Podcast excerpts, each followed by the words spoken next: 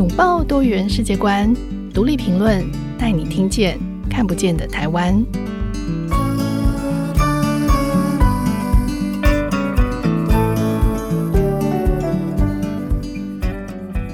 听众朋友，大家好，欢迎收听独立评论，我是节目主持人廖云章。今天我们邀请到的来宾是纪录片导演曾文珍，他很擅长拍摄女性人物，然后他早年其实拍摄过五零年代的白色恐怖受害者许金玉，他赢得了这个第三十九届的金马奖最佳纪录片，所以我每次都说，哎，他是金马奖纪录片导演。这样，他在二零二零年的时候呢，这个以一部纪录片叫做《逃跑的人》得到了这个劳工金像奖的肯定。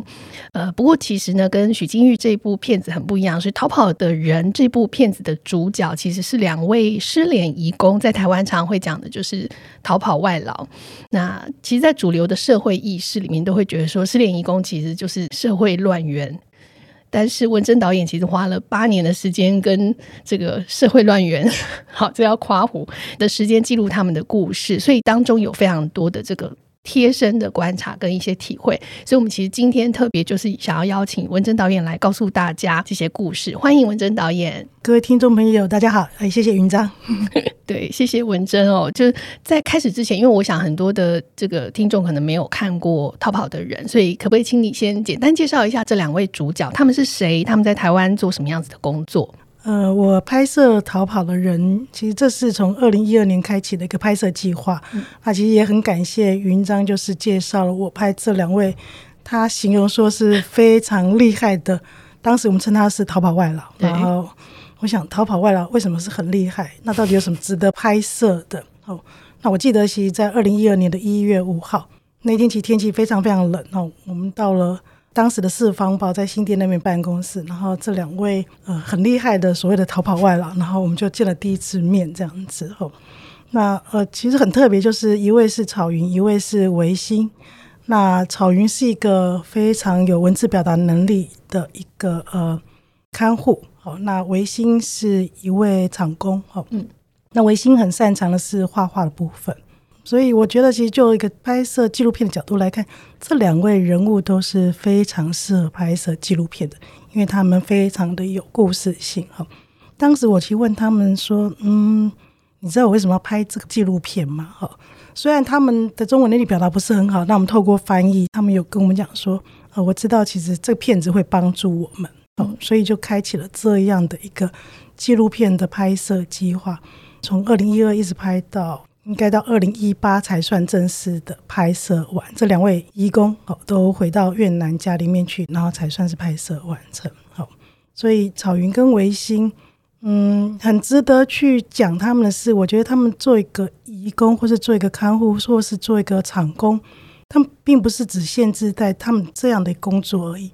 而是他们有更多他们想去做的。我们简单讲，可以说他是在做一个社会实践，他们自己的社会实践吧。哈，嗯，所以在台湾，他们有服务了非常多或帮助了很多的越南移工。是，其实呃，在讲到草云的部分，也许我们可以把草云的故事反过来讲，就是说，我们最后讲他离开台湾之前，就是他逃跑了四千零。多少天？九四四四零九四天嘛。然后我记得那时候我们不是还有统计他做的事情，就说他在台湾为这个跟他一样有。这个一样是逃跑的朋友，但是是落难的朋友，举办过一百二十八二十八场告别式，告别式，然后他自己抱了三十个骨灰坛到机场去为他们送行。所以我记得我们那时候在盘整他在台湾的这个、嗯、这些社会实践跟他的这些义行的时候，都觉得说他真的是太了不起了。是那可是你刚开始在拍的时候，应该是没有预想到他后面会做这么多的事情，对吗？嗯，对，其实刚开始我在拍摄这个片子，其实想呈现的是一个就是逃跑，他们为什么要逃跑这样的事情。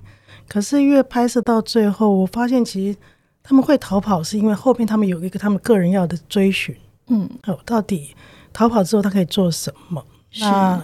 其实那个逃跑之后，因为他的身份。他觉得他自由了，然后他的时间自由了，他可以活动的场域他自由了，所以他反倒可以做更多，他可以帮助他的同乡的这些，甚至他的一个呃晚辈们。嗯，好，那做了很多，这个我讲就简单讲，他其实就是在台湾一个越南的一个社会局在做的工作嘛，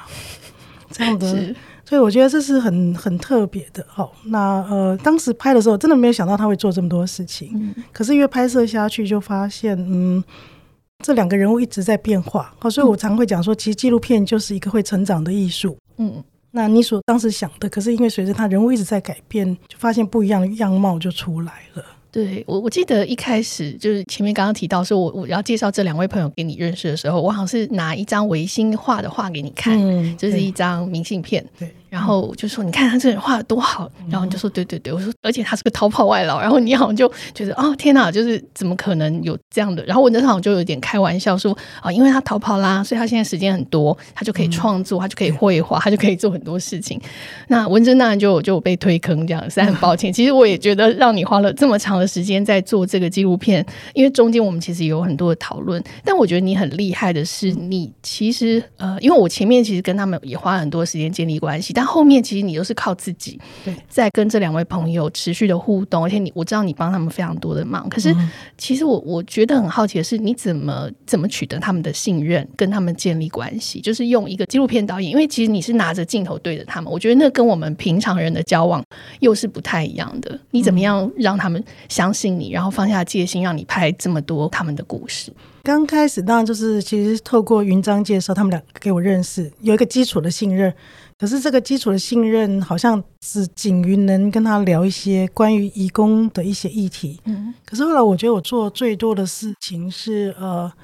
对他们保持一个我的关注，或是我的诚意。讲诚意这两个字就很抽象，到底什么怎么做才是诚意？嗯，可是这里面我觉得，尤其是在草云的部分啊，因为草云一方面是女性，二方面住的地方跟我又比较近。嗯。所以我就常常可以去呃，经过他工作的地方啊，看看他在做什么啊，或是偶尔就跟他可能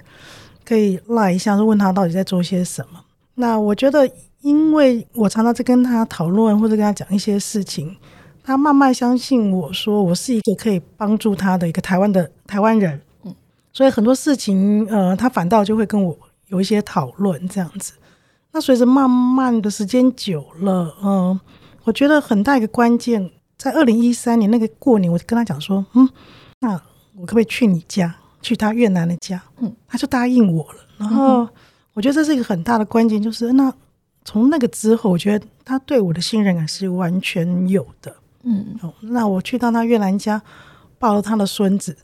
哦，然后 他都还没见过他的孙子。哦，对，那时候，对、嗯、对，然后我就抱了他的孙子，然后甚至在他们家里面跟他们家人吃团圆饭。好像就以他那种，那他一个女儿的身份，然后回到他家里面去。我觉得那一次有一个关系上很大的一个突破。那当然很重要一点是，呃，我们摄影团队帮他们带回很多他们要送给家人或是亲戚朋友的礼物，嗯，几乎是满载的都带回去这样子哈。所以有这样的一种，我就会跟他的一些情感上面互动之后，那后续他就其实很相信我。嗯，然后也知道，就是我想拍什么。这这里有一个地方想打断，就是你刚刚说到你你想去拍他的家，一个是你的动机，就为什么你会想要拍草云的家？我发现就是每个移工到台湾来，我们好像看他一个个体，然后他们也会常常描述说，他们其实他们需要帮助他们家人或者是什么。好，嗯，可是这样的描述对我来说，说好像我还是不太能理解。比如说他们讲说贫穷，他们家很穷，然后他们家需要钱。那我就不能理解说到底需要多少钱，嗯哼，好，然后或是到底他们所谓的贫穷是怎么样子的，家庭经济不好是怎么样子。可是等我去了一趟之后，我觉得那个，嗯、呃，我就完全是可以理解的。那因为那个理解，你才有办法后续去理解说他他到底在担心些什么，或是他在思考些什么，或是他的难过，或是他高兴些什么这样子。啊，所以我觉得那次去很大的突破也是在这里。那到最后来就透过像草云，他在他的社群里面，其实他就是个大姐，大姐。那透过草云就可以去跟维新再建立更更亲近的一些关系。好，所以后来其实只要草云可以出现的，或是他就可以带着我到处去，呃，进到越南人的社群里面，包括跨年夜他们围在一起吃火锅啊，或是去参加谁的婚礼啊什么那些，几乎我我就参与了非常非常多那样的。呃一些活动这样子。嗯，嘿。对，其实我我那时候有印象，就是后面好几次的活动，就是草原又有邀我们一起去参加，包含就是他的母亲后来来台湾看他，然后他的媳妇还有他的孙女。我简直就吓坏了，就是说一个逃跑移工，然后在台湾逃了十几年，他不能够回乡，可是因为政策有一些调整，所以他的家人反而是可以来台湾旅行，嗯、所以他们 阔别十多年终于见面。我记得那一天我们两个一起跟他的妈妈在他们那个租的客厅就吃吃晚饭，然后聊天嘛，好像我们两个就对他妈妈非常的好奇，嗯、一直问问题。嗯、那。我其实那一刻是很感动，你好像有拍一张照片，就是草云的妈妈草云跟他媳妇还有他的孙女，嗯、就四个女人坐一排四代，然后帮他们拍一张照片。然后那时候我就我在那旁边，我就觉得好感动，就是谁能够想到，就是他们会有这样的一天？那他们的团聚居然是在台湾。那那时候其他也还没有准备要回家，嗯，还没有。其实像草云的妹妹现在也在台湾工作，嗯，然后妹妹的小孩也在台湾工作。对他，他真的是一个很特殊。我我也必须说，我觉得在这么多的失联义工里，他应该算是一个很特殊的人物。所以这个逃跑的人，英文的片名就是你给他取做 Lucky Woman，他、嗯、他真的是 很 lucky 的一个人哦。就说呃，他是一个失失联的这个看护，那为了家人的经济而他必须要逃跑，那做过各式各样的工作。所以你在你的纪录片里面，其实你就记录他做了好多各式各样不一样的工作。包括他也做过看护，他也做过小吃店，然后做过工地，做过清洁，就是各式各样。在这个逃亡的四千多天里，还包含他自己写的，就是报道文学报道。记录他自己，还去采访那些非法的中介，就是如何剥削他们这些逃跑的人。嗯、就是我觉得他简直是就是一个太太厉害，因为他做过记者，所以他对于这些故事，对于描述和记叙是很有能力的。嗯、到后来他经营这个十多个越南粉砖，我们后来认识他的后段，他就已经是做比较。就是不一样的社群的工作，然后他有四只手机，随时就是在回讯息。然后他每次开直播，就是上千人在看他的直播，我觉得他很有影响力。所以那时候我我就在想说，天哪，我们两个 就是我每次看着他的这个记录成绩，然后觉得哦，我们真是自叹不如。你那时候不是常常最想跟我讲一句话，说什么？我们输了。对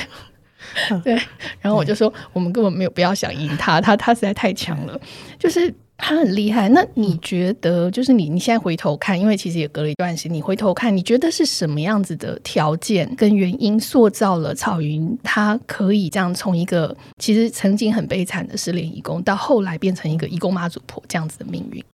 我记得我不知道，我不知道是在书里面还是哪边看过一段文字，他说：“呃，羽毛光鲜的鸟，你是用笼子关不住的。”好，那我觉得我在看待像草云。这样的义工，或是像维新这样的一个有才华、有能力的义工，呃，当他的身份如果只是你就一个他是一个来台湾工作这样的义工角色去看他，他可能只能做的就是哦，可能呃照护上面的事情，或是厨房上面，或是很多家务。可是我觉得他们的能力，或是他每个人对自己的期待那个形象的部分，我相信他们应该不只是这样的一个角色思考而已。那他的能力其实是很好的。当他其实他有一些时间出来的时候，那他可以做些什么？嗯，好，所以我我在看待草云，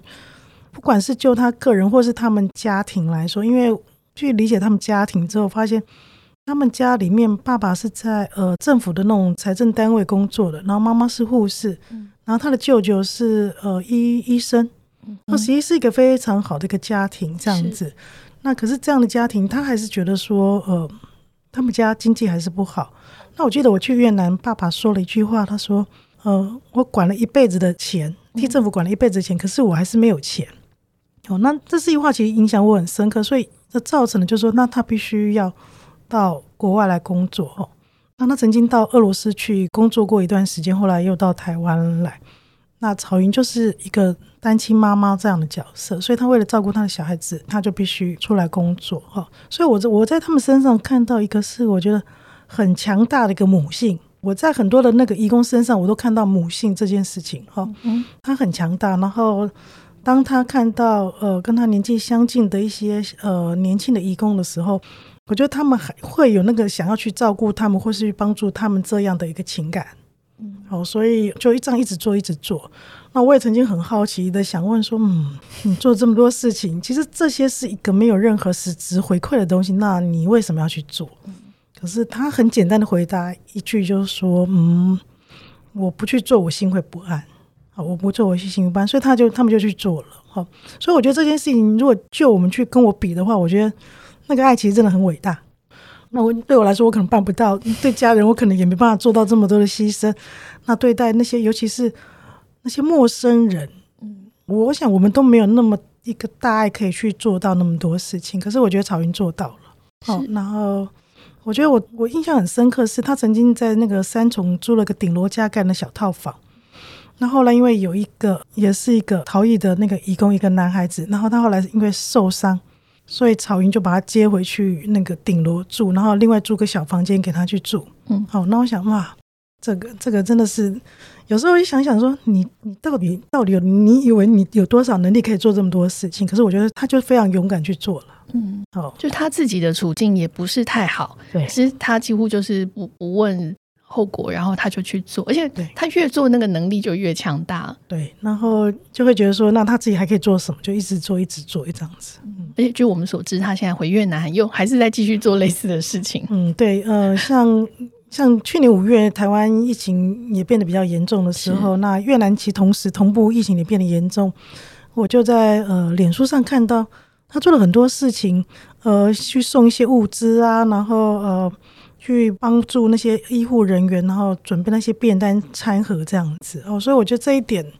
他还是很很很尽情在投入他可以去做的事情。嗯，对，其实我我觉得。我们对草云的这一块其实真的是有很深刻，当然我觉得同为女性，还有我们跟她认识的时间非常的长。不过其实另外一块就是你的另外一位主角是维新哦，就是维新她的状况跟草云是不太一样的。那维新是一位受伤之后被雇主抛弃的厂工。那你在纪录片里面的呈现，其实维新维新拍的就是他就是像个艺术家一样的哦，就是生活虽然很辛苦，可是他其实充满美感。他的那个房间就充满了各式各样的画，画的非常的美，而且。里面是有社会的实践，还有控诉，还有梦想，还有他自己对这个呃台湾的移民工的这个议题的关照。然后他对于生活的感知很细腻，而且每次其实拿出来都很动人。所以我也蛮好奇，就说你第一次看到他的画的时候，你是什么样的感觉？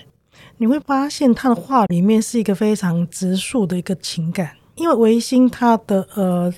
表达能力，但中文表达能力没有像曹云那么好，嗯，哦，所以他很多话他可能他没办法讲。那在没办法讲的时候，我发现他其实透过他的话，透过他的话开始去倾诉他的一些，呃，不管是越南移工在台湾的那个处境，好，或是他对于家乡亲人的一个思念，或是有一些越南移工会打电话跟他讲说他现在碰到什么样的情况，然后他该怎么办。他把这些故事都把它画成画了。所以这里面这个画里面，就是他不是只是纯粹只是在画一个他兴趣，而是很多的思念情感，他所想的事情，其实全部都画出来了。哦，所以其实当时看到他的画，我就觉得说，哇，真是太棒了。那我怎么样在这个纪录片里面善用这些素材，善用这些画？好，那我记得他告诉我说他要回越南去的时候，我当时跟公司的记者、公共电视的记者一起去呃拍摄他，然后去采访他。哦，那他有一些画，墙上的其实已经就留在墙上，画在墙上。那还有一些画，那我们就想说，那想跟他买，我说跟他买。然后他后来就跟我们讲说，嗯，他不要，他说这个画就送给你，因为他说他的画其实不是要用透过这个金钱去做什么，而是他觉得这个画，他希望透过这个画是可以让。台湾更多人去知道他们的事情，好，嗯，然后后来我们就用一个说，那我就包个红包给他小孩好了，然后他在这样情况下才才收下的。是，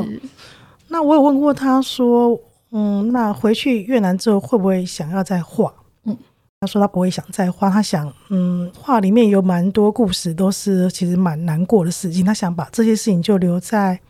留在台湾就好了，所以他回去之后他就没有再画了。哇。嘿，所以这个画只有台湾限定，因为在台湾这样的处境，让他成为一个 artist。对对对，那他果然是一个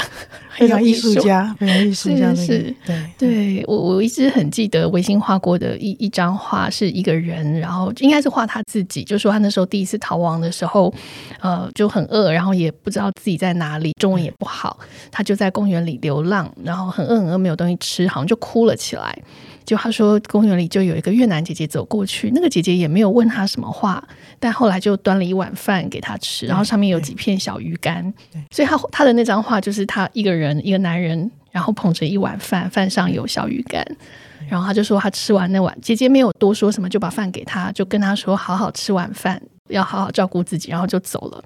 那他猜他可能也知道他是谁，但是没有多问。可是那样子的情感，他说给了他力量，觉得他要活下去。所以他后来又觉得自己可以继续往前走，就是他很淡淡的讲这个故事的时候，可是我觉得他那个里面充满了一个好好浓烈的情感，还有在谈生存跟挣扎。可是他用一张很很美、很很清淡的话来讲这个很挣扎的故事，很厉害。我觉得他就是很有这种表达的天分，所以我相信你可能也是在这个拍摄的过程当中，很能够感受到他们身上这种强韧的生命力。对他的那个画，刚刚云章讲到那个那幅画叫做《台湾的饭》，嗯，老师我在片中也有呈现那个部分。那我觉得维新有个部分，我觉得特别可以去讲的是，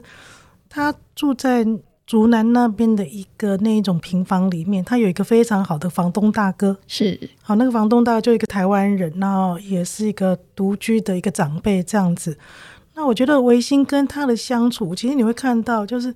虽然是一个呃房东跟房客的关系，可是维新也会帮着这房东大哥做一些事情，嗯，也帮他去洗碗或者照顾那个环境，甚至因为呃房东大哥他是他有慢性病，呃他必须打胰岛素，那维新也会帮他这样处理一些事情。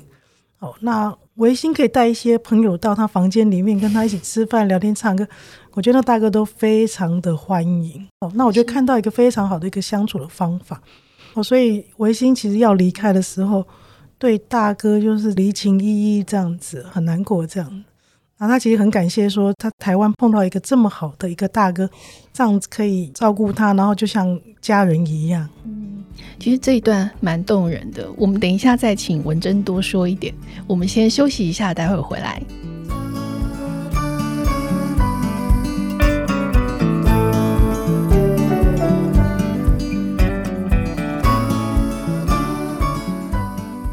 回到节目，今天我们邀请到的来宾是纪录片导演曾文珍。呃，我们前面其实刚刚讲了很多拍摄的中间的这些细节跟故事，还有维新和草云的这个很精彩丰富的这个逃亡人生。呃，我自己其实蛮好奇，我好像也没有问过你这个问题，就是在这个拍摄义工纪录片的这几年里面，呃，我知道当他们每次陷入什么困境或者是危难的时候，你都会跟我讲嘛，你就说他们现在又怎么样，然后我们说啊，怎么该怎么办？然后可是我后来就发现你，你每一次也都会出手相助，然后你就会协助他们一些事情，然后就让他们可以顺利的度过这个难关。可是我后来现在回头再看，就是从纪录片的角度来看，就是。这个会不会你在记录的过程当中，其实你也介入了这两位义工的人生这些历程？因为有了你，其实他们后他们的人生就变得在困难中又好像就有贵人相助。但是这个东西会不会有一点点违反纪录片的伦理啊？嗯，其实就我在拍纪录片这么久的时间里面，我觉得他们两个的确是比较特殊的，因为时间一长之后，那你摄影机在的时候，好像是一个在拍摄。嗯，拍摄者这样子的角色，导演跟被拍摄者。可是如果拿掉摄影机，其实你们就是朋友，嗯，好朋友。那当他们有困难的时候，在台湾需要一些人帮助，那作为这样一个他可以相信的朋友，你怎么可能会拒绝他们？所以，我只要尽我所能，我可以去做的事情，我就去做。那做最多的事情是，嗯。常常有人会请草云哦，就是可能很多越南的移工，他们在台湾有一些需要看病哦，那他们就会呃拍了个健保卡，然后那个或是居留证的资料传给我说，那我可不可以帮他们挂号？因为他们不会用那个系统，哎，对，没办法看嘛。那个是有少部分的那个大医院其实有一些英文，可是其他还是没办法，他们还是没办法去做这个呃挂号。嗯，所以那曹云就会把这个。照片，或是那个这个什么那个健保卡，最好就传给我。传给我之后，那我就说好，那你要挂哪一科？哦，台大医院好哪一科？好，我说嗯好，那我就上网去看，上网看我就找一个。那个这些医生看起来比较善良的，就挂那一行，挂那一科这样子。所以我做最多是这件事情。好，那我觉得举手之劳，但是我会呃第一要务去处理。嗯，就算我手上有很多很忙的事情，我就会第一要务去处理，因为我知道他们可能会紧张，会会焦虑。那你不帮他们先处理好那个事情，他就一个事情悬在那边。所以我觉得是也是因为这个样子，那草云觉得说我我真的可以帮他一些事情。哦。那其他的事情，嗯，有时候其实草云会很紧张，打电话给我，就问我说，呃，他有跟某个义工朋友发生了些什么事情，我有没有办法去报道，或是有没有办法去救他们？嗯，但因为我是一个纪录片工作者，那我呃也不是有这样一个媒体的身份，嗯、所以有时候当然去问云章，或是那另外一个我的管道就是可能公共电视那边有朋友，嗯，有记者朋友，我就跟他们讲说，那有现在的情况，你们有没有办法？可能可以去做一个查证，或是可以去知道一下哈。那反而有因为这个样子啊，那我记得我们好像曾经有把一位已经到台湾来，然后就发现失去了消息的一个呃越南的一个女性义工，把她找出来了。嗯，那我觉得草云就是有这种常常会收到很多人跟他一些求救的事情。那我觉得做一点判事之后，我大概就可以可能分析给他听，说现在情况是怎么样，那我们可以去做一些什么事情。嗯，所以这个是我觉得我都可以做的事情。是是，所以呃，其实我记得你好像在有一次的那个纪录片座谈里面，有高中生就质问你说：“ 导演，你这样帮助 逃跑外劳，就是有没有犯法？”对，这这个其实我觉得也可以稍微释疑一下。呃，其实问我。我觉得那是我逃跑的人，其实在正做真实放映的第一场，嗯、然后然后就到高中校园去了。是，我也蛮讶异的，就是说高高中生其实他们可以把那个片子看完，嗯、然后看完第一个问题就问我这么一个蛮直接的问题。是，好，那我就问他说，嗯，那同学，那你们觉得他们犯了什么法？这样子，所以他们看一看，嗯，好像也说不出所以然来。我说，对对对，其实你说不出所以然来，其实代表他没有犯什么法。嗯，好，只是你可能从媒体那边听到，或是因为“逃跑”两个字，或是“逃逸”两个字，这些字好像就把他入罪了，就好像他们就是有罪的。好，可是这个所谓他们逃跑，并不是一个刑法哦，它是违反了一些台湾的一个移民法规，或或是一个工作上的合约哦，比如说你去跟人家。去一个公司上班，你可能跟他签了一个工作契约，可是那你就翘班不来了，这样子。哦、那我觉得这个其实并不是有所谓的犯罪。嗯，好，那当然的确有一些可能是因为雇主跟移工之间他们一些相互的约定这样的问题而已。所以我就跟学生讲说，嗯，你们是没有犯法的。好，嗯，那可是我觉得这是一个刻板印象，是刻板印象，所以。嗯这个应该是要被扭转出来。那会因为这个样子就觉得说，哇，那淘宝外劳好可怕哦，是因为会引起的所谓的很多社会治安上的一些问题，或是什么啊，就开始有很多这些想象。其实。也并没有到这个样子。嗯，是是。其实刚刚你在这个讲叙的过程当中讲说，草云身边的人或者是维新身边的人，其实我们就会听到说，在这个失联移工周围，其实他们的周围是有一个内部的支援系统。除了一样是逃跑的朋友之外，其实还有台湾人。所以，呃，我自己也蛮好奇，你应该也认识一些他们周围的这些台湾人，协助他们的人。他们扮演什么样子的角色？你是怎么看待这一群帮助这些移工的台湾人？